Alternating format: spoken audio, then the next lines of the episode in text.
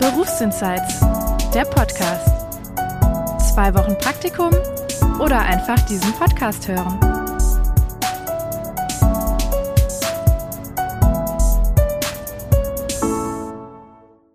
Hallo ihr Lieben, schön, dass ihr wieder dabei seid bei einer neuen Folge Berufsinsights und ja, herzlich willkommen. Mein heutiger Gast ist Lara und Lara ist Heilerziehungspflegerin. Hallo liebe Lara, schön, dass du da bist. Hallo, danke für die Einladung. ja, ähm, Heilerziehungspflegerin ist so ein Begriff, der mir schon mal öfter über den Weg gelaufen ist. Tatsächlich habe ich aber nicht die genaueste Vorstellung, äh, was ich mir darunter eigentlich vorstellen sollte. Magst du, bevor wir einsteigen, mal kurz in ein, zwei Sätzen erklären, was du als Heilerziehungspflegerin machst in deinem Beruf? Ja, also als Heilerziehungspfleger, Pflegerin ähm, ist man im Endeffekt eine Fachkraft um mhm. Menschen in der Bildung, Pflege und Teilhabe zu unterstützen. Mhm. Sowohl Menschen, die kleiner sind, jünger sind, zum Beispiel Kinder, aber eben auch Jugendliche, Erwachsene bis hin ins hohe Alter von Rentnern. Und ähm, dabei ist egal, ob diese Menschen eine geistige, eine körperliche oder eine psychische Beeinträchtigung haben ähm, oder auch gar keine Beeinträchtigung haben, sondern andere Pakete mitbringen aus ihrem Leben. Mhm. Im Endeffekt fördert man die Selbstständigkeit und hilft ihnen, den persönlichen Alltag zu bewältigen. Man ist so ein bisschen Unterstützer in jeder Situation. Okay. Ich habe eine Idee und die erste Frage, die mir tatsächlich jetzt auf den Nägeln brennt, unter den Nägeln brennt, ist, wo, ähm, wo arbeitest du denn? Oder gut, du hast ja gerade gesagt, man kann mit Kindern, Jugendlichen bis ins hohe Alter arbeiten. Hast du da eine bestimmte Gruppe, um die du dich kümmerst? Ähm, jetzt aktuell arbeite ich mit ähm, Kindern und Jugendlichen, beziehungsweise ich bin jetzt in einem SOS Kinderdorf angestellt und ich arbeite in einer Kinderdorffamilie mit Kindern im Alter zwischen vier und neun Jahren. Okay. Ähm, ich habe aber auch schon in meiner beruflichen Laufbahn mit Menschen mit Behinderung gearbeitet. Die waren dann im Alter zwischen 18 und 50 Jahren. Also wow. sehr unterschiedlich. Interessant. Okay, das, weil das ja, hört man ja jetzt nicht so häufig. Es gibt ja sonst irgendwie, weiß ich nicht, Erzieher, Lehrerinnen und so weiter. Und dann weiß man, mit wem die zu tun haben. Aber bei dir ist eigentlich die Definition nur so, der oder diejenige muss irgendwie ein Paketchen zu tragen haben, sage ich mal. Ne, genau. Egal ob eine gesundheitliche Einschränkung oder du hast gesagt, es kann eben auch andere Dinge sein. Und dann ist ganz egal, welches Alter. Je nachdem, wo du arbeitest, hast du dann andere Gruppen quasi, die du, also Gruppen meine ich jetzt Menschen, die du betreust. Ja, genau. Und es ist eben nämlich wahrscheinlich keine Gruppe, wie bei einer Erzieherin, die eine Gruppe hat oder einem Lehrer, der eine Klasse hat. Hast du einzelne ähm, Kunden, Schützlinge, ich weiß nicht, wie ihr die nennt, die du betreust oder wie kann ich mir das vorstellen? Ähm, also als ich damals in meiner Ausbildung noch mit Menschen mit Behinderung gearbeitet habe, da war ich tatsächlich in einer Gruppe. Ähm, mhm. da hatten wir, wir haben sie damals Klienten genannt oder Beschäftigte, ähm, da habe ich in der Werkstatt für Menschen mit Aha. Behinderung gearbeitet. Und ähm, dort waren wir ja innerhalb von einer Gruppe. Wir hatten immer das gleiche Klientel, immer die gleichen Leute mhm. um uns herum, die gleichen Mitarbeitenden, die gleichen Klienten und ähm, hatten auch dann immer einen sehr regelmäßigen Alltag. Jetzt mhm. arbeite ich, äh, wie gesagt, im stationären Wohnen für Kinder und Jugendliche. Dort bin ich jetzt in der Kinderdorffamilie mit den gleichen drei Kindern. Ähm, mhm. Aktuell sind es drei, es ist noch ein Platz frei. Das heißt, es könnte auch bald noch ein viertes kommen. Aber es ist halt schon darauf ausgelegt, gerade jetzt in dem Bereich, wo ich arbeite, dass man eben eine Beziehung zu den Kindern aufbaut. Und dann ist es natürlich wichtig, dass es auch die gleichen Kinder sind. Mhm. Und du die gleiche Pflegerin, ne? Genau. Beziehungsweise ich erkläre das den Kindern tatsächlich, die Kinder können sich unter Heilerziehungspflege nichts vorstellen. Die mhm. kennen halt meistens nur Erzieher. Mhm. Und ähm, deswegen erkläre ich den Kindern immer so, dass ich eine Erzieherin bin, die auch mal Menschen gepflegt hat. Ja, genau. ja, gut. Macht ja auch Sinn und, und, muss ja auch derjenige, also an irgendeinem Namen muss man sich ja gar nicht unbedingt aufhängen. Genau, das stimmt. Okay, das klingt total interessant und ich würde mal damit einsteigen wollen, dass du uns vielleicht aus deinem Alltag erzählst, weil das jetzt einfach total spannend klingt. Also in einem SOS Kinderdorf und du hast drei bis vier ähm, Kinder, die quasi zu dir gehören, sage ich mal. Magst du uns einfach mal so ein bisschen das Setting beschreiben, ähm, wo du da arbeitest, wie dein Alltag aussieht, wofern es einen gibt und was dich so beschäftigt? Ja, gerne. Also ähm, ein SOS Kinderdorf generell kann man sich erstmal so vorstellen, dass da ganz, ganz viele Häuser, bei uns sind es jetzt elf Häuser, wirklich mhm. wie so ein Dorf angeordnet sind. Mhm. Ähm, man hat da noch ein Verwaltungsgebäude, wo dann zum Beispiel das Dorfbüro ist, aber auch ein Jugendzentrum und ähm, ein Fußballplatz, so dass du ja, wirklich cool. sehr viel einfach hast und die Kinder können wie in einer Dorfgemeinschaft aufwachsen. Ähm, jetzt in der Kinderdorffamilie ist es so, dass dort eine Kinderdorfmutter ist. Die arbeitet 24-7 da, die wohnt da, die ist da auch gemeldet. Und mhm, ich wow. und eine weitere Kollegin, wir sind quasi als Unterstützung dann da. Wir sind alles drei gelernte pädagogische Fachkräfte und mhm. ähm, genauen Alltag gibt's tatsächlich gar nicht. Also bei mir ist es so, ich habe in der Regel Arbeitszeiten von Montag bis Freitag. Dann je nach Dienstplan, meistens von 10 bis 18 Uhr, aber es kann auch schon mal von 9 bis 17 Uhr sein. Oder auch okay. zum Beispiel mal von 14 bis 20 Uhr, mal ein etwas kürzerer Tag. Ist es sehr unterschiedlich. Den Dienstplan machen wir dann mhm. immer, ja, quasi im Vormonat fertig für den nächsten Monat. Ähm, wenn die Kinderdorfmutter Urlaub hat, dann ist es so, dass ich mit meiner Kollegin mich abwechsel. Dann sind wir jeden zweiten Tag für 24 Stunden da. Okay, dann ja. ist natürlich auch der Arbeitsrhythmus ein wenig anders und auch der Alltag, den man hat. Mhm. Ähm, zwei von den drei Kindern gehen noch in den Kindergarten. Das heißt, die sind dann bis nachmittags meistens in, in der Kita. Das größere Kind ist in der Schule. Das kommt dann irgendwann mittags nach Hause. Und mhm. dann geht es um solche Sachen wie Kochen, Hausaufgaben machen, aber eben auch mit den Spielen. Die fördern. Es gibt zum Beispiel ein Kind, was bei der Logopädie ist. Dann mhm. kümmern wir uns darum, dass es dann die Logopädie-Hausaufgaben regelmäßig mit uns macht. Dann haben alle Kinder gewisse Therapien, Psychotherapie, tiergestützte Therapie, einfach um die Entwicklung ja ein wenig voranzubringen, die zu unterstützen.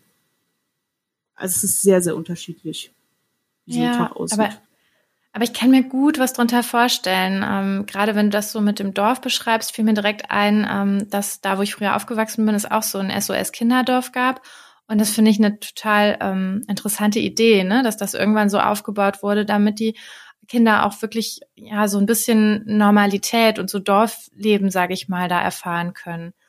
Und, ja. und auch, dass diese Mutter ähm, eigentlich immer da ist und wenn sie halt im Urlaub ist, dass ihr dann, ähm, sage ich mal, noch weitere Schichten übernehmt, ist ja auch ganz wertvoll. Das liefert ja so eine Konstante. Mhm. Und ist aber natürlich interessant für euch, weil dann ja eigentlich ähm, die Arbeitszeiten so relativ, sag ich mal, angenehm geregelt jetzt bei dir in diesem Job klingen. Ja, das stimmt. Also ja. anders als jetzt in den Wohngruppen, die es ja im Kinderdorf auch gibt, ähm, mhm. hat man in der Kinderdorffamilie, wenn man keine Kinderdorfmutter ist, hat man da wirklich ja. sehr geregelte Arbeitszeiten. Ja. Ähm, es geht auch super, dass ich zum Beispiel dann mal sage, hey, ich habe am Freitag in zwei Wochen einen Arzttermin, könnte ich da ein bisschen später kommen? Dann mhm. schauen wir, ob das funktioniert. Aber im Dorf ist der Vorteil, du bist halt nie alleine. Selbst wenn man ja. im Haus irgendwie irgendwas im Dienstplan nicht unter einen Hut bekommt, dann weiß man immer, okay, man kann auch in einem anderen Haus mal anfragen, ob die Kinder da mal für eine Stunde sein können. Ja, Und, ja, äh, das ist ja wirklich so ein bisschen wie, wie auch außerhalb so eines Kinderdorfs, ne, wo man ja auch schon mal gucken muss, können die Kinder mal irgendwo genau. zum Nachbarn oder zu den Eltern. Verstehe. Ja. Und ähm, das ist, glaube ich, auch genau das Ding, denn mir fiel jetzt auch wieder ein, dass mein Vater auch eine Zeit lang in einem SOS-Kinderdorf ausgeholfen hat.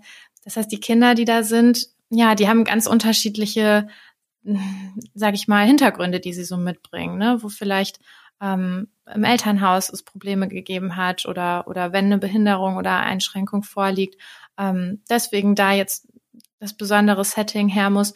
Und ihr schaut dann neben dem, dass ihr, sage ich mal, so klassisch auf die aufpasst, die beaufsichtigt, ähm, dass ihr die eben auch wirklich fördert. Ne? Und wenn ihr mit denen spielt und Hausaufgaben macht, dann, dann ist da schon auch irgendwo immer das Motiv dabei, da mit dem Kind oder dem Jugendlichen was Gutes zu tun und es weiterzubringen auch. Ne? Ja, definitiv. Also das ist halt wirklich der Hauptaspekt. Das mhm. muss man sich auch immer vor Augen führen, dass es halt nicht ja, ich, ich lebe hier mit ein paar Kindern zusammen oder genau. ich unterstütze die in ihrem Alltag ein bisschen, sondern es ist wirklich sehr viel Förderung und man ja. muss auch einfach sehr viel auffangen, was in den letzten oftmals Jahren bei den mhm. meisten Kindern versäumt wurde. Ja, ja, das glaube ich. Da kommen natürlich auch dann immer mal sicherlich Probleme hoch oder Sorgen und so weiter, die ihr auffangen muss. Also ich kann mir schon vorstellen, dass das richtig viele schöne Momente hat, die ist in meinem Job jetzt, ich habe auch schöne Momente, ne, aber vielleicht nicht so herzerwärmende, wie ich sie mir bei dir vorstellen kann, aber eben dafür auch richtig schwere, wo man vielleicht abends nach Feierabend auch noch mal ein bisschen dran knabbert. Gerade wenn du die Kinder da über mehrere Jahre betreust, ne? Ja, also ich bin jetzt tatsächlich äh, noch gar nicht so lange da. Ich habe jetzt dieses Jahr erst meine Ausbildung fertig gemacht im Sommer. Das heißt, ich bin jetzt erst seit Dankeschön. Ich bin jetzt erst seit drei Monaten da. Ähm, ich habe aber tatsächlich selber mal für zwei Jahre im SOS Kinderdorf gewohnt, auch in dem gleichen, wo ich jetzt arbeite. Ah, krass. Und, ähm, ich muss sagen, ich finde es gar nicht so, also ich persönlich jetzt, das hatte ich auch in meiner alten Stelle, ich finde es gar nicht so schwierig, sich davon abzugrenzen zu Hause. Mhm. Einfach weil ich weiß, dass jetzt die Kinder in einem Umfeld sind, wo sie gut aufgehoben sind. Ja. Wenn ich mir jetzt vorstelle, ich würde zum Beispiel beim Jugendamt arbeiten, ähm, mhm. wo dann, wo es darum geht, werden die Kinder in Obhut genommen, ähm, ne, wie schätze ich eine Familiensituation ein, wie schätze ich die Sicherheit mhm. von Kindern ein, das finde ich schwierig. Aber ich weiß, im Kinderdorf sind die Kinder gut aufgehoben, ja. die fühlen sich wohl, die fühlen sich mit mir wohl, mit der Kinderdorfmutter, mit meiner Kollegin, von daher kann ich da guten Gewissens, auch wenn man Tag schwer ist oder ein Abend schwer ist oder so, nach Hause gehen und abschalten. Das ist ja, auch wichtig. Ich weiß, was du meinst, glaube ich. Die sind ja aus der Situation, die vielleicht schwierig war, im ersten Moment jetzt zumindest schon mal raus, ne? Genau. Und, und auch wenn sie das vielleicht noch einholt oder begleitet und auch immer begleiten wird, aber da ist schon ein, ein Schritt in die positive Richtung ja eigentlich erfolgt, wo bei vielen anderen Kindern, ja, man vielleicht noch gucken muss, wo es sich hin entwickelt, ne? Ja, definitiv. Mhm. Ja, das kann ich mir gut vorstellen. Ähm, jetzt hast du ja schon so ein bisschen angesprochen, auch dass es ganz viele verschiedene Bereiche gibt, wo ähm, man arbeiten könnte, vielleicht auch mit artverwandten Ausbildungen. Du hast gesagt, eine Heilerziehungspflegerin kann zum Beispiel eben in so einem Kinderdorf arbeiten oder auch in einer Werkstatt hatten wir gerade für Menschen ähm, mit Behinderung. Gibt es da noch weitere Einsatzgebiete, wo Heilerziehungspfleger und Pflegerinnen so typischerweise arbeiten? Ja, ähm, zum Beispiel in, in Psychiatrien, sowohl in Kinder- und Jugendpsychiatrien als auch ähm, in erwachsenenpsychiatrischen Einrichtungen, aber mhm. zum Beispiel auch in Wohnheimen für Menschen mit Behinderung. Ganz viele aus meiner alten Klasse sind zum Beispiel in Wohnheime gegangen. Ähm, es gibt auch ganz selten mal HEPs in Schulen, also HEP ist die Abkürzung für Heilerziehungspfleger, Pflegerinnen. Ah, okay, HEP. HEP, genau. Ähm, Gibt es auch in Schulen mhm. als ähm, unterstützende Kräfte. Genau, also sehr facettenreich, aber ganz oft zum Beispiel auch in fachdienstlichen Einrichtungen als Unterstützung beim Jugendamt habe ich das auch schon mal gehört. Mhm. Ähm, es ist super facettenreich wirklich. Ja, das glaube ich. Weil ihr natürlich, ich glaube, ihr lernt auch viel über Evolutionspsychologie und so weiter, ne? Was, was passiert in, in Kindern oder in Menschen bei ihrer Entwicklung, ne? Und, und wie können sie gefördert oder betreut werden? Und das kann man natürlich in verschiedensten Bereichen gebrauchen, ne? Ja, definitiv. Und wir, also, was an der Heilerziehungspflege so toll ist, ist es irgendwie so eine Mischung aus einem pflegerischen Beruf und einem mhm. erzieherischen Beruf. In der heilerziehungspflegerischen Ausbildung hat man sowohl die erzieherischen Aspekte, wo man sich ja. mit Entwicklungspsychologie und sowas beschäftigt, aber du lernst auch, wie man einen Menschen pflegt, sowohl körperlich ja. als auch geistig. Und das ist eine Mischung, die ich bei der Heilerziehungspflege ganz, ganz toll finde. Ja, das kann ich mir gut vorstellen, weil, weil, weil beides sich auch so gegenseitig vielleicht schon mal ein bisschen ausgleicht, ne? wo man sagt, wenn ich, wenn ich nur das eine hätte, dann ähm, würde mir vielleicht der Ausgleich durch das andere fehlen. Also ähm, ich glaube, das hatte ich in der Vorbereitung auch gelesen. Es kann ja auch sein, ähm, dass Heilerziehungspfleger und Pflegerinnen Menschen betreuen, die wirklich körperlich so stark eingeschränkt sind, dass dieser pflegerische Aspekt noch viel mehr in den Vordergrund tritt, weil es vielleicht wirklich auch um ähm, Waschen geht oder Füttern oder, oder so im Alltag helfen. Aber durch diesen Erziehungspart kommt eben auch noch etwas anderes mit rein, nämlich wirklich dieser ähm, emotionale Austausch auch, ne? dass man vielleicht mit den Menschen etwas liest oder, oder sich einfach wirklich austauscht, mit Kindern vielleicht spielt und so weiter. Ne? Ja, genau. Und gerade jetzt ist das auch einfach so diese Fürsorge, die man weitergibt. Mhm. Dass ähm, die Kinder wirklich merken, das ist mein Zuhause und hier bin ich sicher, hier kann ich ja. mich wohlfühlen, hier kann ich alles auspacken, was ich in meinem Leben noch nicht auspacken konnte. So. Mhm. Ähm, egal ob es im ersten Moment vielleicht dann schwieriger wird oder nicht. Aber die Kinder können immer alles bei uns auslassen, was sie gerade für nötig halten. Ja, ja, das kann ich mir vorstellen, dass, ähm, dass einem das sehr viel gibt, das glaube ich. Genau. Und wie ist das in so einem Kinderdorf? Weil wir sprechen jetzt natürlich einfach mal speziell über deine Situation und du arbeitest nun mal jetzt in so einem Kinderdorf. Ähm, du hast gesagt, die Kinder sind in welchem Alter nochmal? Zwischen vier und? Vier und neun, jetzt bei mir im Haus. Okay. Und was passiert dann, wenn die neun werden oder zehn, wenn sie mit neun, mit neun fertig sind? Was passiert denn dann? Also sie sind. Ach, die sind, jetzt, das einfach. Genau, das, das, sind die jetzt im, in dem aktuellen Alter, so als sind die Kinder, mit denen ich jetzt gerade arbeite. Okay. Ähm, generell gibt's aber nicht wirklich eine Altersbegrenzung. Ja, man muss natürlich schauen, wie lange das Jugendamt eine Jugendhilfe finanziert. Mhm. Ähm, ich weiß aber, dass es auch Kinder und Jugendliche gibt, die mit 19 noch bei uns wohnen. Je nachdem, welchen Unterstützungsbedarf sie noch haben für die Verselbstwirklich, äh, für die Verselbstständigung.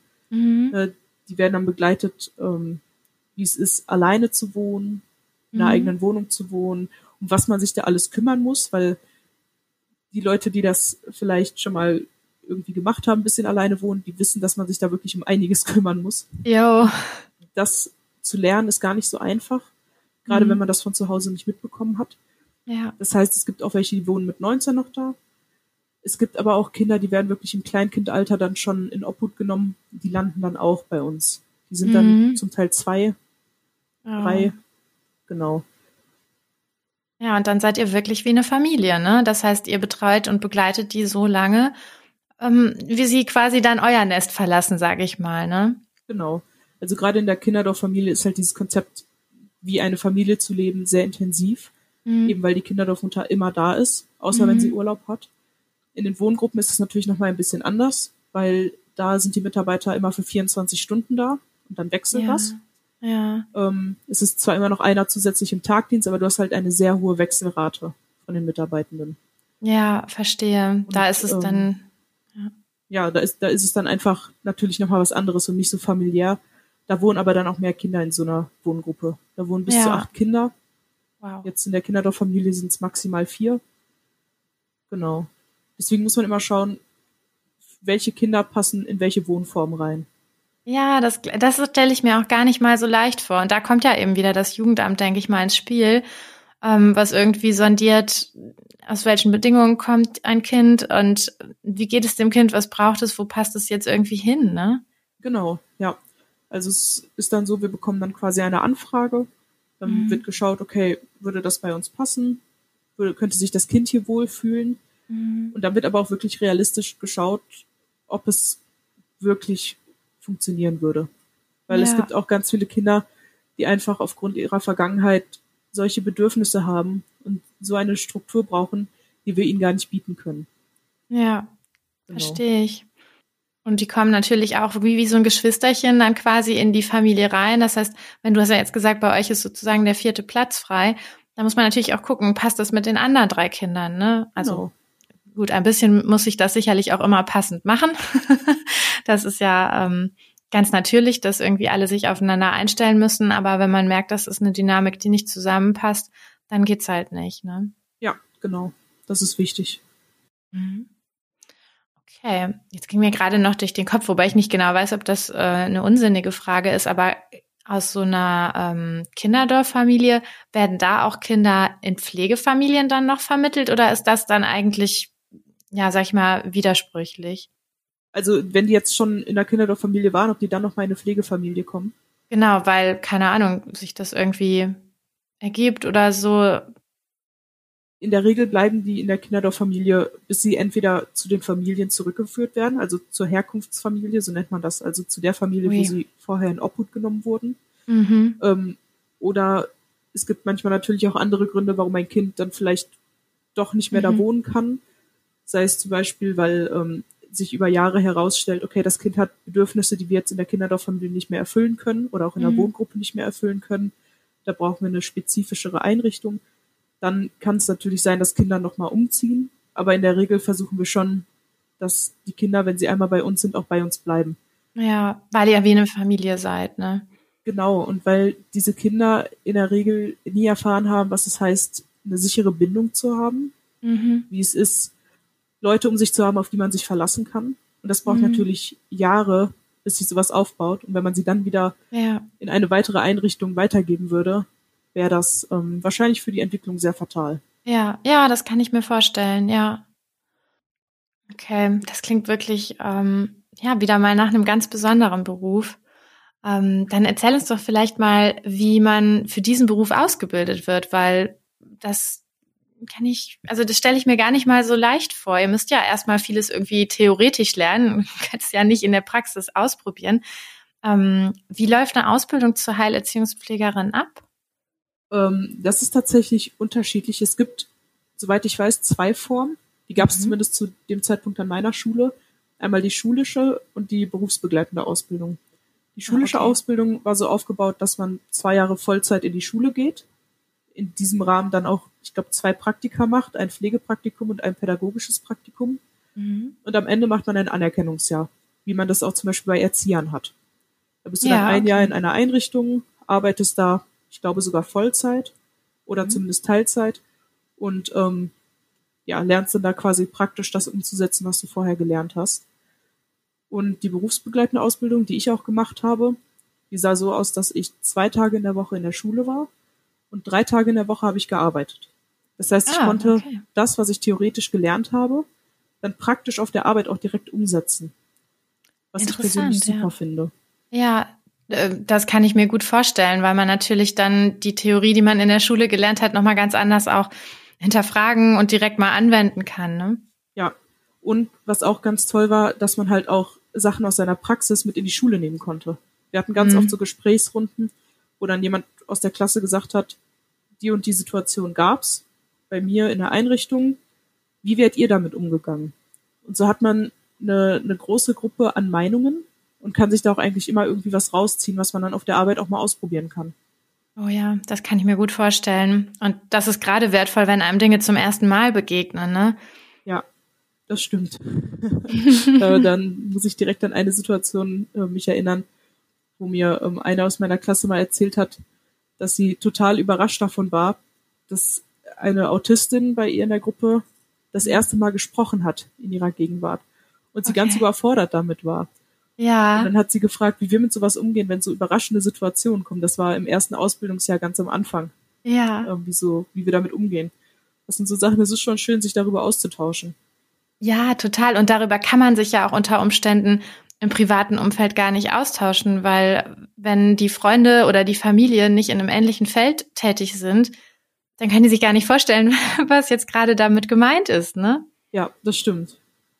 Das Definitiv. glaube ich. Das stelle ich mir auch ehrlich gesagt ziemlich cool vor. Das heißt, das ist eine Ausbildung, ähm, wo man sich eigentlich, glaube ich, ganz viel, also gut, wenn man dafür Interesse hat und ich persönlich habe jetzt zufällig wirklich Interesse dafür, aber wo man sich viel mit Themen beschäftigt, die ähm, zu denen man relaten kann, aber ne, wo man so einen Bezug zu hat, wo man auf einer emotionalen Ebene auch dabei ist, glaube ich, ne? Ja, das stimmt. Und wo vielleicht auch die Klasse sich nochmal ganz anders austauscht, als das jetzt ähm, in einem Ausbildungsberuf, wo es irgendwie dann auch um kaufmännische Inhalte oder Rechtstexte oder so geht. Ähm, da hat man natürlich nicht so die emotionalen ähm, Dialoge, aber bei euch geht's da wirklich um ähm, Menschen und Erleben und Umgang miteinander. Ne? Ja, und da ist eben auch jede Situation super individuell. Mhm. Wenn du in einer kaufmännischen Ausbildung, so wie ich mir das vorstelle, ich habe keine gemacht, ich weiß nicht, aber so stelle ich es mir vor, ähm, wenn man da über irgendeine Aufgabe diskutiert und über irgendeine Rechnung, dann bleibt einem nichts anderes übrig, als den Rechenweg auszuprobieren, den es halt eben dafür gibt, um auf die Lösung zu kommen. Ja. Wenn du aber mit Menschen arbeitest, hängt es davon ab, wie du in die Situation reingehst, wie der Ja. Mensch in die Situation reingeht, welche Faktoren um einen rum noch sind. Mhm. Und jede Situation ist wirklich einzigartig. Man kann nie Ja. das eine auf das andere schließen. Deswegen ist es halt ein sehr, sehr abwechslungsreicher Beruf. Ja, das glaube ich. Für den man aber, glaube ich, auch so ein bisschen gemacht sein muss, weil, wie du gerade sagst, jede Situation ist anders. Ähm, wie ich vielleicht gestern ganz toll auf irgendwas reagiert habe, kann heute schon voll daneben sein, weil es vielleicht meinem Gegenüber heute aber anders geht oder so. Das heißt, ich glaube, man braucht ein ganz hohes Maß schon auch an Empathie, oder? Ja, definitiv. Aber das, dafür ist halt die Ausbildung eben auch da, unter anderem, Mhm. um sich sowas halt auch selber beizubringen. Wenn man das Mhm. vielleicht noch nicht in so einem hohen Maße hat, weil nicht jeder bringt die gleichen Voraussetzungen mit, wenn er in einen Beruf reingeht. Dann kann man aber in der Ausbildung auch wirklich daran arbeiten. Und natürlich auch nach der Ausbildung. Niemand ist nach der ja. Ausbildung ausgelernt, egal in welchem Beruf. Richtig. Und das ist ähm, immer schön, sich auch weiterzuentwickeln. Ja, das ist total wahr und wichtig, was du da sagst. Und gerade in solchen Berufen, ähm, da lernt man einfach mit der Erfahrung und man entwickelt sich ja auch selber weiter, ne? Und, und verändert sich. Und das ändert ja auch den Umgang, den man mit den Dingen oder mit den Menschen hat. Ja, das stimmt. Mhm. Aber ich finde es schön, dass du sagst, das kann man auch lernen, weil ich glaube, viele Menschen würden sagen, Empathie hat man oder hat man nicht. Und vielleicht auch nochmal kurz zur Erklärung. Also Empathie Einfühlungsvermögen, sich irgendwie in, in sein Gegenüber hineinversetzen zu können. Und ein Stück weit stimmt das sicherlich auch.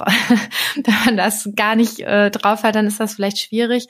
Aber gerade weil ihr euch viel austauscht und weil ihr viele Dinge erlebt, dadurch, deswegen sind wahrscheinlich auch diese Praktika wichtig oder diese berufsbegleitende Ausbildung interessant, ähm, entwickelt man das eben doch und, und lernt irgendwie, wie man auf andere Menschen teilweise reagieren kann und so weiter. Ne?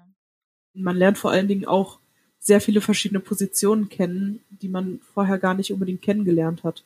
Zum Beispiel Essen angereicht zu bekommen. Ja. Das ist, wenn man es nicht braucht, dann hat man das im Alltag eigentlich ja nie so wahrgenommen. Weil als mhm. Baby, wenn man Essen ja. angereicht oder gefüttert wird, wie man es bei Babys ja sagt, ähm, dann nimmt man das ja gar nicht so aktiv wahr. Mhm. Da kann man sich hinterher nicht mehr dran erinnern. Aber wenn man sich als erwachsener Mensch oder als jugendlicher Mensch mal hinsetzt und zu seinem Sitznachbarn sagt oder zu seinen Eltern sagt, hey, reich mir mal bitte Essen an, das ist eine Erfahrung und da ist man in einer Position, die muss man auch erstmal machen. Das ja. ist ähm, gar nicht so einfach anzunehmen, wie man sich das vielleicht vorstellt. Und sowas lernt man aber in der Ausbildung auch. Diese verschiedenen Positionen einnehmen, die ein Mensch nun mal, in die ein Mensch nun mal irgendwie reinkommen kann. Ja, und das finde ich so wichtig. Tatsächlich hat mich das Thema ähm, in meinem Beruf jetzt in der letzten Woche auch bewegt, weil wir so einen Inklusionsworkshop hatten. Und wenn man jetzt nicht gerade das Thema in einem Workshop behandelt, dann begegnet einem das so selten. Aber dann schaut man auf einmal mal hin, ähm, dass manche Menschen an irgendwie eine Schranktüre vielleicht nicht drankommen oder irgendetwas nicht sehen können. Und so vieles ist für einen selbstverständlich. Und das ist, glaube ich, in dieser Ausbildung auch wirklich unheimlich wertvoll, mal zu merken, hey, gar nichts ist eigentlich selbstverständlich. Jeder läuft mit einem anderen, mit einer anderen Wahrnehmung und anderen Möglichkeiten und Vorlieben durch die Welt. Und da müsst ihr als Heilerziehungspfleger und Pflegerinnen irgendwie einen Sinn für haben. Ne? Ihr dürft nicht zu sehr von euch ausgehen. Ja, das stimmt definitiv. Es ist auch einfach wichtig, dass man auch nicht verurteilt. Mhm. Ähm, es gibt die ich sag mal, verrücktesten Menschen, egal ob mit oder ohne Behinderung, mit den verrücktesten ja, Ideen. Ganz genau. Und ich hatte mal einen Klienten bei mir in der Werkstatt, der hat total tickende Uhren geliebt. Und ja. so, ähm, hier so Eieruhren und sowas. Der hat da immer dran gedreht und der fand die total toll, wenn die dann geklingelt haben. Und im ersten Moment, als ich da meinen Bundesfreiwilligendienst damals gemacht habe, habe ich mir gedacht, das ist ja bescheuert. Weil wer mag das denn an Uhren zu drehen? Aber für den Menschen hat das so eine Art von Beruhigung hervorgerufen. Ja. Und er hatte so viel Spaß dabei, dass ich das irgendwann gelernt habe, wertzuschätzen, dass der Mensch etwas gefunden hat, was ihn wirklich so bewegt.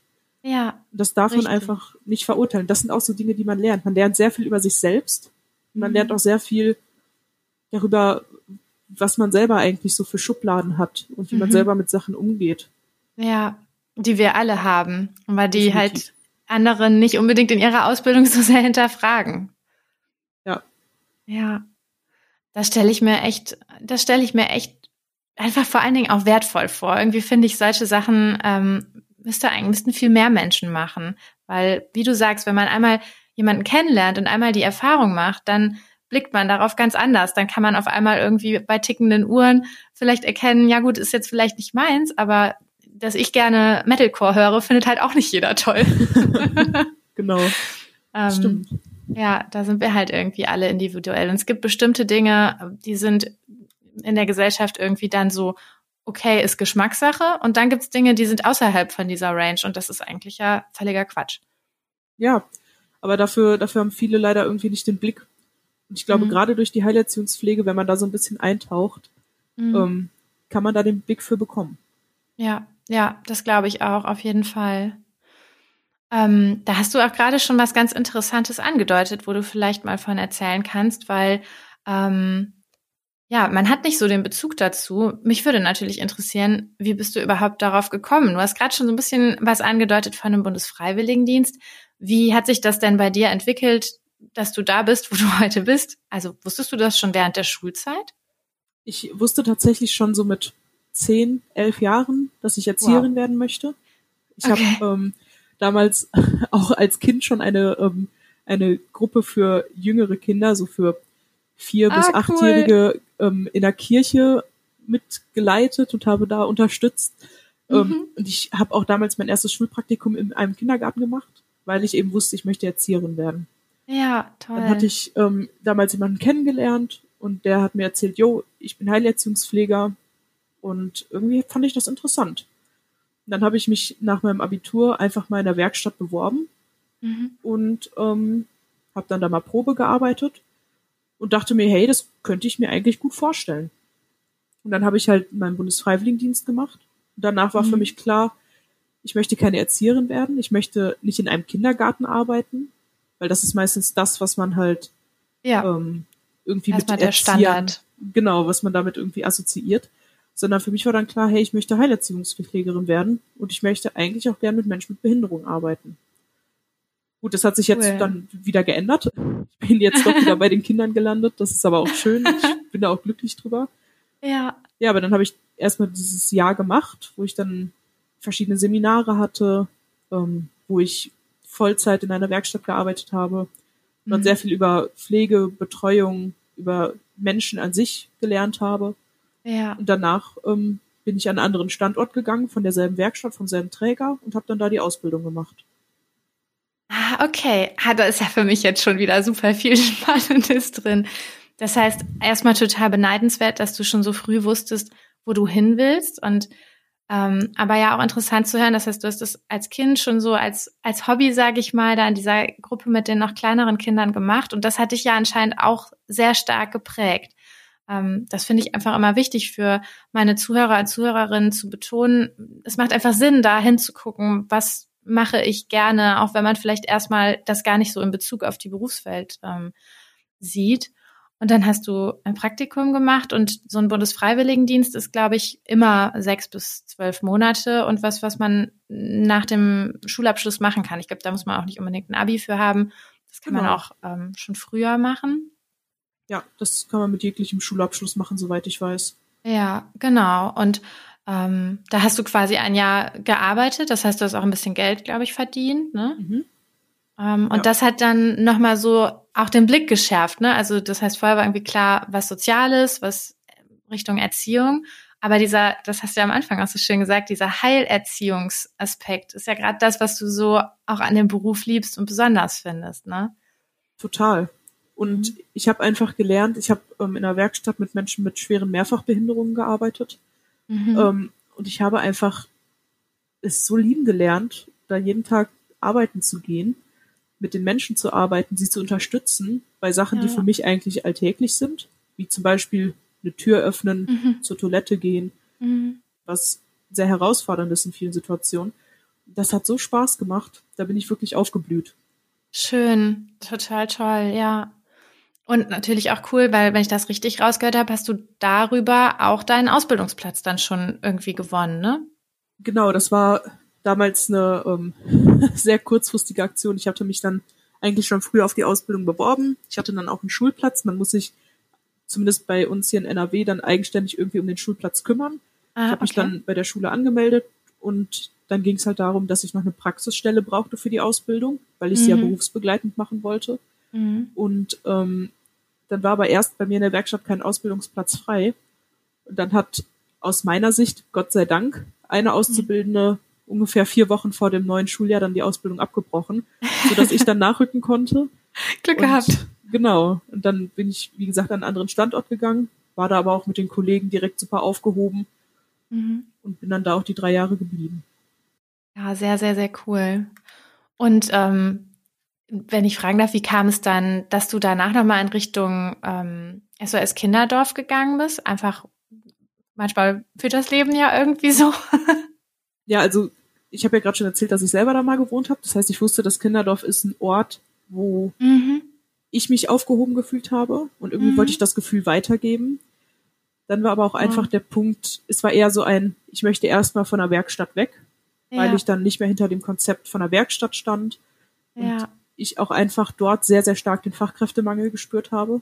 Den muss ja. man einfach auch ansprechen. Den, den, gibt es nicht nur in der Heilleistungspflege, sondern in vielen Berufen. Ja. Ähm, aber da ist es halt schon was anderes, wenn du sehr viele Leute hast, die du pflegen musst, ähm, sehr viele Medikamente, die du vergibst und ja. sehr viel, was du auffängst. Aber wenn nicht viele Mitarbeiter da sind, dann kannst du dem nicht mehr gerecht werden. Das geht nicht, ja. Und das ähm, hat mich dann irgendwann nicht mehr so glücklich gemacht. Und dann habe ich überlegt, wo ich gern hingehen möchte. Und ich mag tatsächlich sehr gerne 24-Stunden-Dienste. okay. Weil ich, ich bin halt kein Fan von der Fünf-Tage-Woche, bin ich ehrlich. Ja. Ähm, ich habe sie zwar jetzt zu einem Großteil, aber trotzdem noch relativ flexibel ab und zu. Mhm. Aber ansonsten finde ich die Fünf-Tage-Woche schwierig, weil man oft private Termine irgendwie mit der Arbeitszeit so schlecht kombinieren kann. Ja, das stimmt. ich wusste, im SS Kinderdorf kann man 24-Stunden-Dienste machen. Und damals gab es leider als ich mich beworben habe, noch das Problem, dass Heilerziehungspflege gar nicht anerkannt war. In, ähm, oh. Mhm. beim, bei der, generell der stationären Hilfe für Kinder und Jugendliche. Mhm. Und ähm, das hat sich dann ungefähr zwei Monate, bevor ich angefangen habe zu arbeiten, hat sich das dann geändert. Perfekt. Und theoretisch hätte ich jetzt auch in Wohngruppen arbeiten können, weil ich dann aber auch schon die Kinder mal kennengelernt habe, wollte ich dann erstmal da bleiben. Ja. Genau. Ach, wie cool. Also erstmal hast du anscheinend ein gutes Händchen für, für Glückstiming. das stimmt.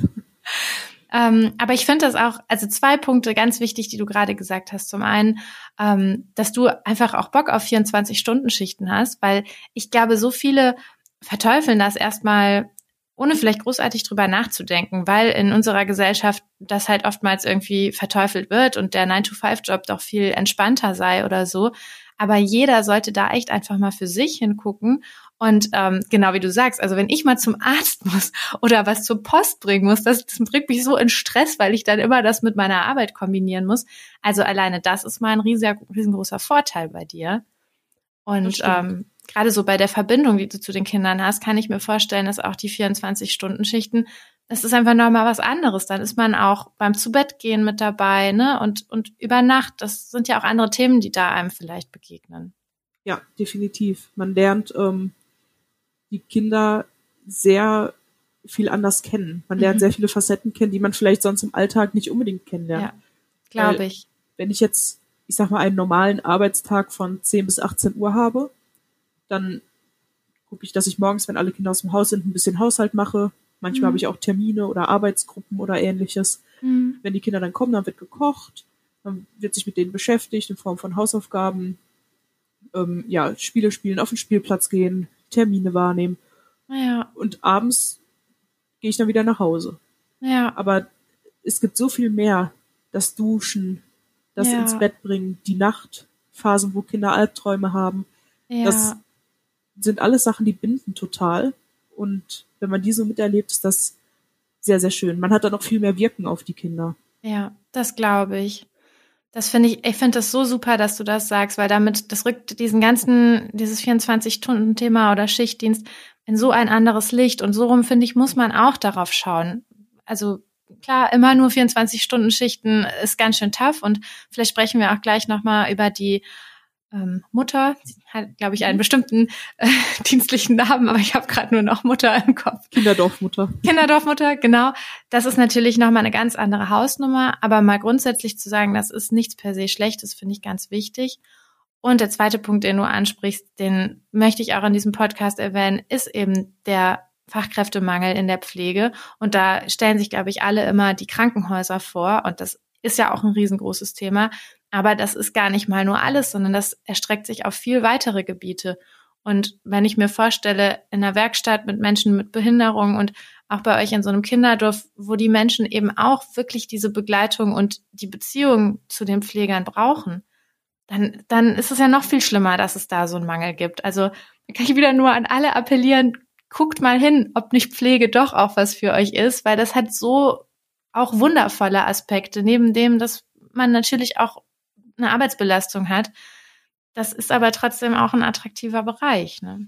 Ja, und eine Arbeitsbelastung hat man in vielen Bereichen. Wenn ich jetzt Allerdings, ähm, ja. während der Rush Hour an der Kasse sitze und Ja. da, äh, wer weiß, wie viele Waren durchschiebe, dann ist es auch total die Arbeitsbelastung, so wie ich mir das vorstelle. Richtig. Klar, so ist es natürlich auch eine Arbeitsbelastung, wenn du vielleicht gerade ein Kind neben dir hast, was zwei Stunden am Stück schreit. Ja. Du gerade nicht weißt, was du machen sollst. Aber man lernt ja auch irgendwie mit den Situationen zu wachsen. Ja, ganz genau. Also super, dass du darauf eingegangen bist. Und ähm, ja, vielleicht gehen wir jetzt direkt mal zu dem Thema, was ich gerade so ein bisschen angeschnitten hatte, weil mich das jetzt einfach interessiert. Vielleicht kannst du ein bisschen dazu sagen. Ähm, die Kinderdorfmutter. Genau.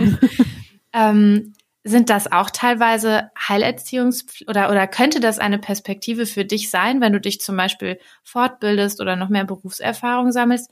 Ähm, wo kommen die denn so her? Was haben die für einen Background? Ähm, also ich weiß nicht, ob man das als Heilerziehungspflegerin machen muss oder ob man studiert sein muss in irgendeiner Mhm. Form. Da bin ich mir jetzt gerade nicht sicher. Also ich weiß, die Kinderdorfmutter, ähm, bei der ich arbeite, die hat studiert, Sozialpädagogik, soweit ich weiß. Mhm. Und ähm, die hat dann selber erstmal woanders ganz viel Berufserfahrung gesammelt in der Schule und ähm, hat da, ich glaube, eine OGS geleitet und auf eine Auch Ganztagsschule. interessant. Und dann hat sie sich überlegt, okay, ich würde gern Kinderdorfmutter werden. Und dann musste sie halt erstmal in einer anderen Kinderdorffamilie arbeiten, das Konzept Mhm. kennenlernen. Das hat dann ungefähr ein Jahr gedauert. Und dann war es halt wirklich so, sie ist dann in das Haus gezogen. Also sie ist da auch, wie gesagt, wirklich gemeldet. Sie wohnt da. Das ist Mhm. ihr Lebensmittelpunkt. Mhm. Und ähm, ja, dann kamen halt irgendwann die Kinder dazu. Krass. Ja, das finde ich auch echt total spannend. Also ich glaube, ich muss mir auch mal eine Kinderdorfmutter einladen, ähm, weil das ja ist einfach auch nochmal so ein krasser Beruf, sage ich jetzt mal. Ähm, aber dann finde ich interessant, weil da, da ist jetzt der Step, sage ich mal, noch nicht ganz so extrem, dass man wirklich dort lebt und das sein Lebensmittelpunkt ist, sondern ich kann mir vorstellen, es fühlt sich sicherlich auch wirklich an wie Familie und man hat aber eben auch noch die Möglichkeit irgendwie, ja, woanders sich seine Partnerschaft und, und zu Hause und so weiter eben das auch zu pflegen. Ne? Man hat irgendwie so beide Möglichkeiten. Genau, also deswegen wäre zum Beispiel der Job als Kinderdorfmutter für mich nichts, weil Mhm. man muss sich bewusst sein, man gibt sehr viel von seinem Leben dann Mhm. einfach, ja, nicht auf, sondern man gibt es einfach weiter für die Kinder.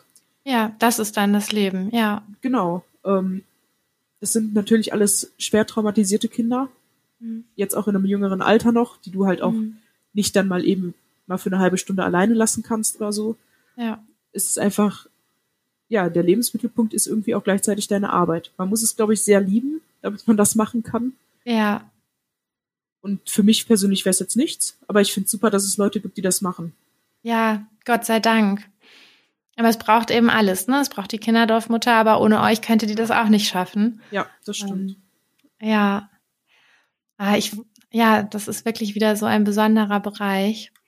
Hm, Gerade nochmal auch so ein bisschen sinniert, ob ich, ich habe immer meine üblichen Fragen, ob ich die soweit abgearbeitet habe. Und ähm, was ich bei dir tatsächlich ganz gerne noch fragen würde, ähm, ich glaube, was du an deinem Beruf liebst, hast du schon so ein bisschen angedeutet, aber kannst du ja vielleicht auch nochmal sagen, aber auch, was du an deinem Beruf nicht so magst, wo, wo du ganz ehrlich sagst, das ist was, bei allem, dass ich das hier gerne mache, das nimmt man mit in Kauf und das ja, ist auch nicht ganz so toll vielleicht. Ja, also ich fange erstmal bei dem nochmal kurz an, was ich liebe an dem Beruf. Mhm. Zum einen den Kindern die Fürsorge zu geben und ein Zuhause zu geben. Das finde Ja. ich ganz, ganz toll. Das macht mir wirklich Spaß. Ich liebe es aber tatsächlich auch Berichte zu schreiben. Wir müssen, äh, Du bist so müssen cool. ja auch Hilfeplanberichte schreiben für Gespräche Okay. mit dem Jugendamt und Ja. das macht mir total Spaß. Ja, Bin ich cool. total offen für. Ähm, und ich finde auch super, dass es immer wieder so Arbeitsgruppen gibt. Ich bin Mhm. jetzt zum Beispiel in einer, wo es darum geht, wie kann man die Einarbeitung von neuen Mitarbeitenden irgendwie verbessern. Das sind so Ja. Sachen, ne, man arbeitet halt eben nicht nur mit den Kindern und für die Kinder, sondern Mhm. eben auch für das ganze Team und für das ganze Kinderdorf. Und das macht Ja. total Spaß. Das finde ich super. Cool, ja, ich- glaube ich dir. Absolut hasse, ist Kochen. Ich mag es privat nicht und auf der Arbeit mache ich es halt auch und ich hasse es. Aber dafür werde ich bezahlt und das ist auch eine Motivation, zu der stehe ich. Es, es erleichtert mir das, dass ich da jeden Tag koche, weil ich weiß, hey, ich werde dafür bezahlt. und dann Ähm. musst du zu Hause nicht nochmal kochen. Ja, genau, weil ich glücklicherweise einen Partner habe, der gerne kocht. Aber ähm, ja, das sind so Sachen, auch Haushalt machen, ja, da beiße ich in sauren Apfel, natürlich mache ich das und dann falte ich halt auch mal drei Körbe Wäsche am Tag. Aber das gehört halt dazu. Genau. Okay, ja. Ja, aber es ist gut, dass du es sagst. Also tatsächlich hast du es ja bei, was du liebst, an dem Beruf aufgeführt, aber genau das ist auch was, worauf ich natürlich noch so ein bisschen hinaus will. Denn es ist halt auch nicht nur das ähm, Pflegen, Spielen, Erziehen, Versorgen, sondern es ist auch Haushalt, es ist auch Kochen, es ist auch Spülmaschine vielleicht ein- und ausräumen, wobei ich ahne, dass ihr da bestimmt auch die Kinder mit in die Pflicht nehmt. Ja. Aber das gehört halt auch alles dazu. Und man muss sich eben schon überlegen, man ist eben nicht Erzieher, obwohl die Erzieher machen es auch, das habe ich in einer anderen Podcast-Folge ja schon gehört, aber man hat eben auch diesen ganzen Haushaltskram. Und da muss man nicht unbedingt Bock drauf haben, aber es sollte einem das wert sein, für das Geld das dann zu tun. Ja, definitiv. Und es ist halt auch von Anfang an klar, dass mhm. wenn man im stationären Wohnen jetzt zum Beispiel ist, dass sowas mhm. dazugehört. Ja, genau. Das bleibt halt einfach nicht aus. Nee, das ist nicht verhandelbar. Genau. Und genauso auch das mit den Berichten. Ne? Das ähm, ja, muss man auch, finde ich, einfach vorher wissen. Das gehört dazu. Ihr müsst auch dokumentieren, glaube ich, ja, zum genau. Teil, was ihr so macht, wie die Kinder sich entwickeln. Und da muss man auch ein kleines bisschen schreiben können und ähm, ja, wie, wie so eine Art Aufsatz, glaube ich, stelle ich mir vor, teilweise formulieren können. Ne? Ja, das ist sehr, sehr unterschiedlich, je nach Einrichtung. Ähm, mhm. Bei uns ist jetzt so, dass wir schon pro Kind pro Tag versuchen zu dokumentieren. Ja, wow. es gibt manchmal Tage, da hat man einfach auch nicht so viel, was man schreiben kann. Dann schreibt man vielleicht einen Satz, was super mhm. lief heute an dem Tag. Ähm, manchmal dokumentierst du auch mal für einen Tag nicht, wenn wirklich einfach nichts Nennenswertes war. Ja. Ähm, aber wir versuchen schon natürlich eine relativ lückenlose Dokumentation ja, nachzuweisen, einfach weil wir daraufhin ja dann auch die Berichte fürs Jugendamt schreiben. Man muss aber gar nicht unbedingt dafür schreiben können, so, sondern man wächst da auch einfach rein. Na, da können immer Kollegen nochmal drüber gucken oder auch mal Vorgesetzte, was ähm, erstmal schlimmer klingt, als es ist. Aber auch die haben ganz viel Erfahrung. Das ist, man, man wächst da wirklich super rein, einfach sowas ja. zu schreiben. Ja, gut, dass du das sagst. Und da habe ich mich gerade auch zurückversetzt gefühlt zu der Erzieherin, die ich schon zu Gast hatte und die ganz ähnliche Dinge beschrieben hat. Ja, das glaube ich, das, das wird bei denen wahrscheinlich sehr ähnlich sein. Ich weiß jetzt nicht, war die in der Kita oder? Äh, genau, ja, ganz genau. Ja, ich weiß gar nicht, wie das da ist mit einer Dokumentation oder so, aber bei uns ist das schon, ja, sehr, sehr genau eigentlich. Ja. Ja, ich denke, wie du sagst, das hängt echt dann vom Träger ab. Ja. Ja, ich habe meine Fragen soweit abgearbeitet. Ich habe aber tatsächlich noch zwei Dinge, die mir durch den Kopf gingen. Und zwar ähm, einfach so zur Information, quasi für diejenigen, die jetzt sagen, das interessiert mich. Ich glaube, das eine ist wichtig, man muss beachten, dass es gegebenenfalls ähm, eine, also ein, das Thema Alter relevant ist, weil wenn du zum Beispiel Nachtschichten machst, dann musst du über 18 sein, ne? Soweit ich weiß, ja. Zumindest kenne ich das aus anderen Bereichen so, dass man bei Nachtschichten über 18 sein muss. Ähm, genau. Und man muss natürlich auch generell erstmal überhaupt Lust haben auf, auf Nachtschichten, weil die können einen schon auch ziemlich raushauen. ja, das glaube ich. Also das ist was, wo man sich so ein bisschen ähm, mit beschäftigen sollte. Und ähm, da bin ich mir nicht so ganz sicher, aber ich glaube, das Thema Konfession sollte man zumindest ähm, auch mal vorher vielleicht so ein bisschen googeln oder so, weil viele, ähm, ich weiß gar nicht, wo genau SOS Kinderdörfer jetzt angedockt sind, aber viele Einrichtungen, glaube ich, gehören irgendeiner ähm, Religionskirche oder sowas zum Beispiel an. Und dann könnte es für die Anstellung auch wichtig sein, welche Konfession man hat oder dass man zumindest irgendeine hat. Also auch das ein Thema, glaube ich, wo man vorher einfach mal googeln sollte und wissen sollte, brauche ich da irgendwas, habe ich das, was ich brauche oder so. Äh, ja, das stimmt auf jeden Fall, dass die, ähm, dass man die Konfession nicht außer Acht lassen sollte. Ich weiß, dass da evangelische Einrichtungen sehr offen für sind, auch mhm. mit anderen Konfessionen zu arbeiten. Aber gerade bei katholischen Einrichtungen weiß ich, dass die da noch sehr streng sind. Zum Teil musst du je nach Einrichtung sogar katholisch sein. Da darfst du nicht mal mehr evangelisch sein. Wow. Das heißt, da ist es echt wichtig, sich vorher zu informieren. Ähm, es gibt aber auch Einrichtungen, die gar nicht an die Kirche gebunden sind, wie zum Beispiel das SOS Kinderdorf. Ja. Und da ist es dann wirklich einfach total egal. Okay. Ja, sehr gut. Aber gut, dass wir noch drüber gesprochen haben, ähm, bevor man da kurzfristig eine böse Überraschung hat. Also zumindest auch mal zu dem Thema belesen oder so, wenn man sagt, ich interessiere mich für den Bereich. Ja, das ist wichtig.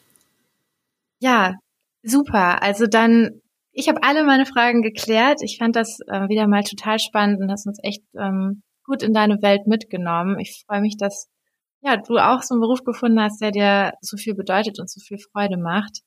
Das wünsche ich allen, die hier zuhören und vielleicht noch auf der Suche danach sind.